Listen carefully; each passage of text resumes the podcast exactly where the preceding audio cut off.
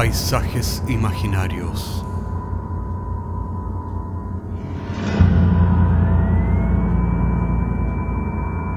Una producción Cortés Rojas.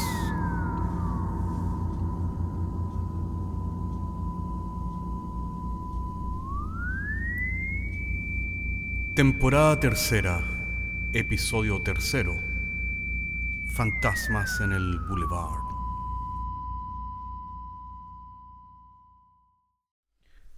De cierta manera, el morir físicamente no termina con la vida. Eso es cierto en eh, personas que dejan eh, recuerdos, memorias, tal vez libros y fotografías, y otras personas pasan a ser portadores eh, de esa identidad. La muerte ocurre cuando los recuerdos se olvidan y finalmente el tiempo borra a la persona. Escuchemos ahora una historia que un poco trata de eso.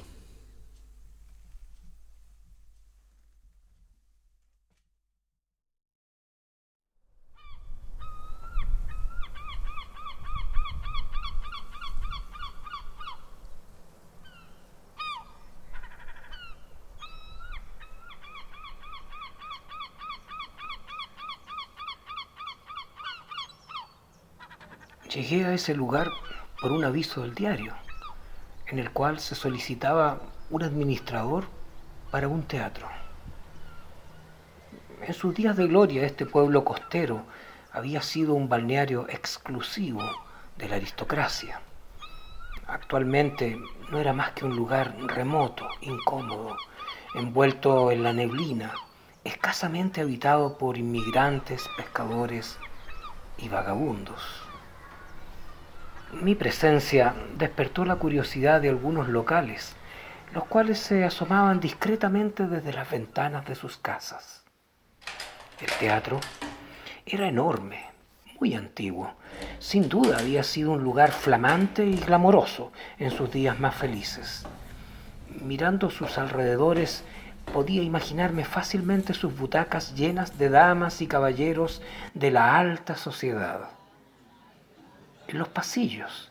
Había sofás victorianos, las cortinas eran de brocato escarlata, acinturadas con trenzas doradas.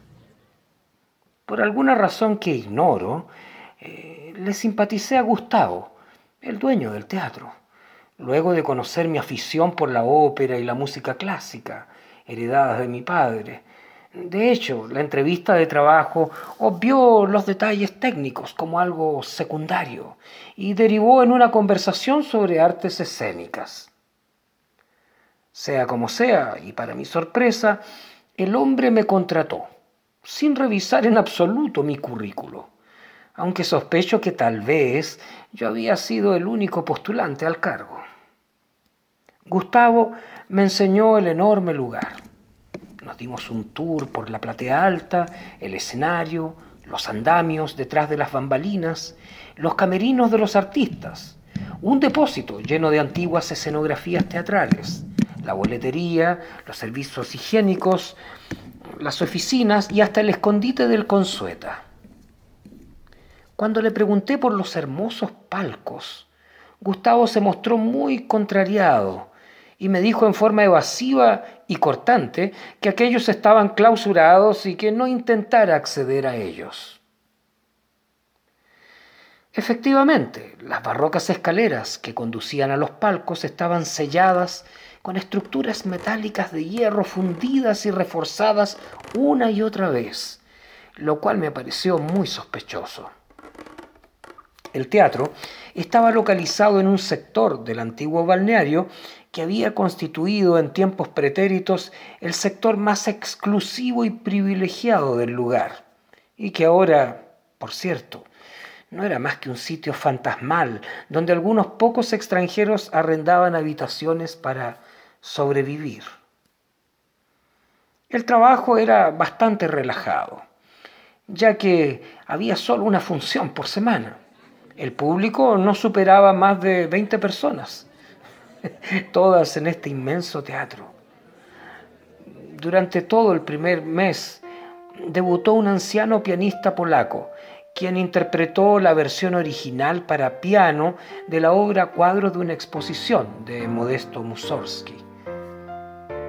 Durante la interpretación observé con sorpresa que algunos gatos se subían al piano y se paseaban libremente por el escenario, pero Gustavo me prohibió terminantemente incomodarlos, ya que aquellos gatos mantenían a raya a los ratones del lugar. Los palcos seguían ejerciendo una poderosa influencia sobre mí, atraían irresistiblemente mi atención. La gente del lugar aseguraba haber visto siluetas de primeros ministros, embajadores y miembros de la realeza en ellos. Un día, por casualidad, humeando en mi tiempo libre, descubrí una escalera de caracol que comunicaba con un pasillo que estaba conectado con los misteriosos palcos de este teatro. El pasillo era circular y, para mi sorpresa, estaba tapizado con terciopelo rojo. Además, tenía un letrero con la palabra Boulevard. Cuando llegué al palco principal destinado a las autoridades, me encontré con un grupo de ancianos, los cuales miraban distraídamente hacia el escenario con sus relucientes binoculares. Cuando ellos advirtieron mi presencia, aproveché de presentarme ante ellos gentilmente como el administrador del teatro. Ellos, a su vez, se presentaron cortésmente como los fantasmas del bulevar. Al observar mi rostro empalidecido, se levantaron de sus asientos para calmarme y explicarme gentilmente que eran fantasmas, pero que ya no existían eh, ejerciendo sus labores fantasmales, ya que estaban jubilados de tal actividad debido a que más de hace 50 años que la gente ya no cree en fantasmas. Even children do not believe in us, agregó uno de ellos, que a juzgar por su distinción y refinamiento, había sido un aristócrata mecenas de las artes. Verá usted, vivimos tiempos extremadamente pobres tiempos sin imaginación, tiempos mm, racionalistas, where there is no room for us, concluyó rotundamente. Uno de los distinguidos ancianos ofreció un brindis por los viejos tiempos, cuando la gente creía en fantasmas, hadas y misterios. Había oporto, vino y whisky para brindar. Este último era tan intenso, dorado y perfumado que me sentí inmediatamente transportado a los tiempos cuando el teatro estaba bullente de vida y los fantasmas eran personas reales, de carne y hueso, los cuales vestían sus galas y sonreían gentilmente a cada paso. Recuerdo que me enseñaron el cuarto de utilería teatral. Allí había maniquíes y disfraces de ópera. Los fantasmas se reían como niños traviesos y se disfrazaban de Otelo, Fausto, Papageno o la Reina de la Noche. No paraban de reír, bailaron y bebieron durante toda la noche. Coronaban sus calvas cabezas con blancas pelucas empolvadas francesas, al tiempo que fingían complicadas reverencias y cabriolas, utilizando un vocabulario ampuloso, flamboyante y rocambolesco. Excuse me, my lord, we have no guest long time before, so we have forgotten the etiquette. Despite we confess that we are waiting for a secret rendezvous. Estaban con ellos. Eh, no se podía evitar reír. Eh, tenían un magnífico sentido del humor. Eh, y perdí totalmente la noción del tiempo, ya que en ese lugar no existía la noche, ni el día, ni relojes, ni espejos.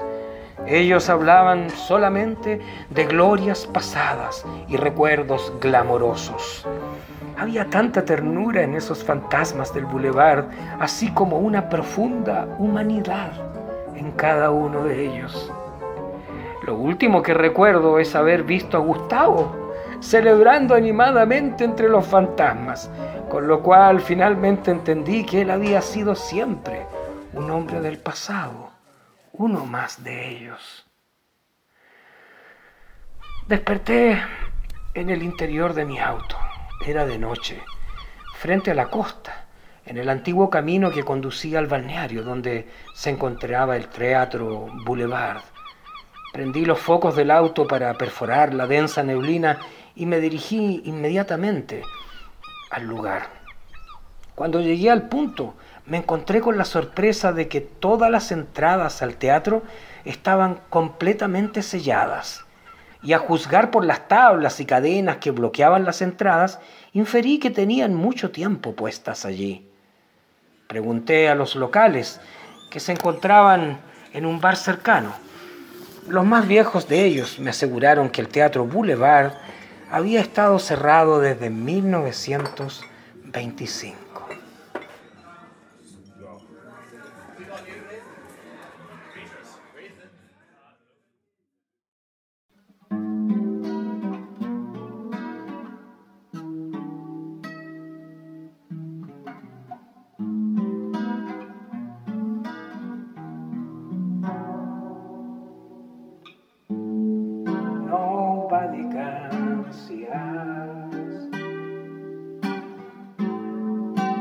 The story. Nobody can see us. We're only phantoms on the boulevard. Ooh la la la la. We're only phantoms on the boulevard.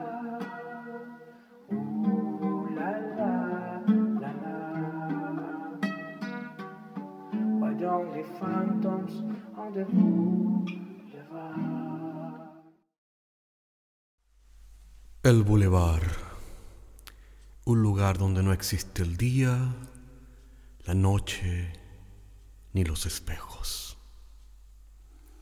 Hasta la próxima semana.